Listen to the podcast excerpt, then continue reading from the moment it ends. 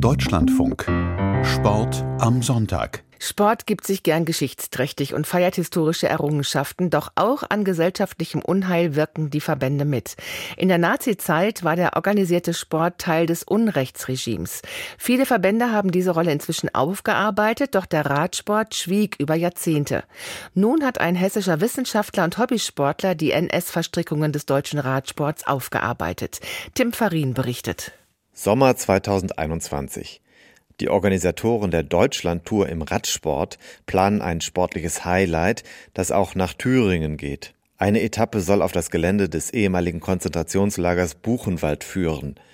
Für die Organisatoren ist der Ettersberg ein natürliches Hindernis, perfekt geeignet für eine Bergwertung.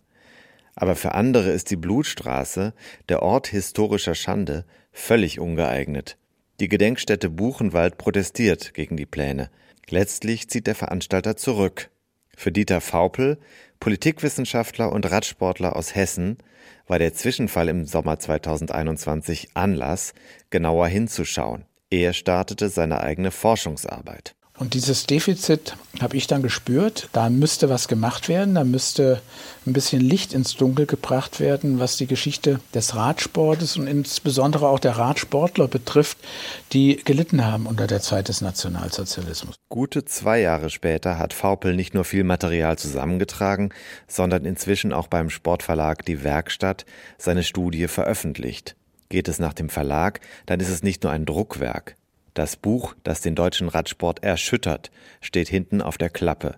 Auf 208 Seiten hat Vaupel als erster Autor einen systematischen Überblick zur Rolle des Radsports im NS-Regime gewagt. Der deutsche Radsport, sagt Dieter Vaupel, habe die Auseinandersetzung mit seiner Geschichte im NS-Regime bislang gemieden. Das kann man so sagen, ganz eindeutig. Die ist unter den Teppich gekehrt worden. Während sich viele andere organisierte Sportarten wie der Fußball, Handball oder Turnen mit dem Thema auseinandersetzten, fehlte es bis zuletzt an Studien zum Radsport.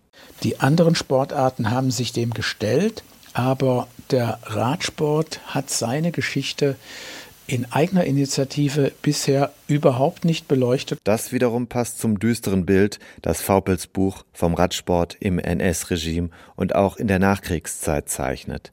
Daraus geht hervor, dass der Bund deutscher Radfahrer nicht etwa vom NS-Regime mit Zwang unterworfen wurde. Vielmehr habe sich der organisierte bürgerliche Radsport eilig nach der Machtübernahme durch die Nazis selbst gleichgeschaltet. Zugleich verbot das neue Regime die bis dahin populären sozialistischen Radsportvereine. Als gesetzlich noch keinerlei Verpflichtung dazu da war, hat sich der Radsport dem Führerprinzip unterworfen und hat eben auch einiges getan, um politisch oder in Anführungsstrichen rassistisch missliebige Personen aus äh, dem Radsport auszugrenzen.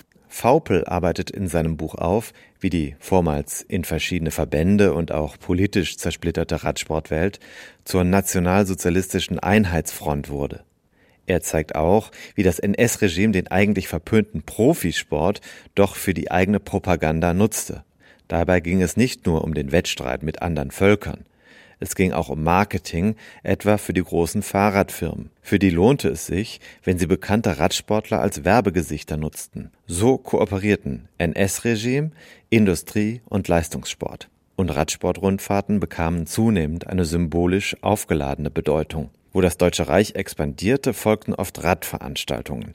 Im Saarland, im Sudetenland und letztlich im gesamten Reich veranstaltete der Radsport mit Wohlwollen der Nazis große Rundfahrten als Symbol der wachsenden Macht, etwa die Deutschlandfahrt. In 1937 war die Streckenlänge bei knapp 3200 Kilometer. Ein Jahr später, in 38, waren wir schon bei fast 4000 Kilometern.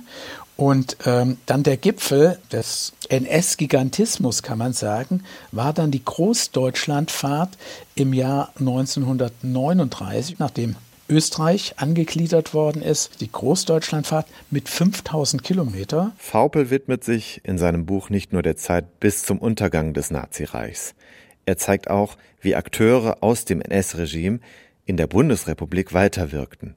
Ein Beispiel Gustav Kilian, ein Aushängeschild der NSDAP. Den Gustloff-Preis hat er zum Beispiel zusammen mit seinem Partner Vopel empfangen, ist eingeladen worden von Nazi-Größen und hofiert worden. Und dieser äh, Gustav Kilian hat dann nach 45 nicht nur seine eigene Radsportkarriere fortgesetzt, sondern ist dann auch Bundestrainer geworden, der Bahnradfahrer. Vaupel leistet in seinem Buch Aufklärungsarbeit. Er stellt auch die Frage, wieso der organisierte Radsport bis heute nicht auf seine eigene Geschichte eingegangen ist. Er habe sich um eine Kooperation mit dem Bund Deutscher Radfahrer bemüht, diese sei aber nicht zustande gekommen. Immerhin, beim BDR schreibt Generalsekretär Martin Wolf nun auf Deutschlandfunk Anfrage. Wir schätzen ausdrücklich das Erscheinen des Buches und werden es auch einsetzen in unserer Bildungsarbeit. Wir werden auch auf das Buch aufmerksam machen und es bei geeigneten Gelegenheiten wie Jubiläen von Vereinen oder Ehrungen als geeignetes Geschenk ansehen. Der Radsportler und Politologe Vaupel bleibt jedoch verwundert darüber, wie gering das Interesse im organisierten Radsport an der eigenen Nazi-Historie bleibt. Gerade in der heutigen Zeit ist es ja wichtig, aus der Geschichte nach vorn zu gucken und zu gucken, was ist da eigentlich passiert? Was ist mit Gegnern aus dem Radsport während der Zeit des Nationalsozialismus gewesen? Warum hat sich der Radsport so intensiv angepasst? Und was können wir daraus lernen für die Zukunft? Tim Farin berichtete über Radsport im NS-Regime.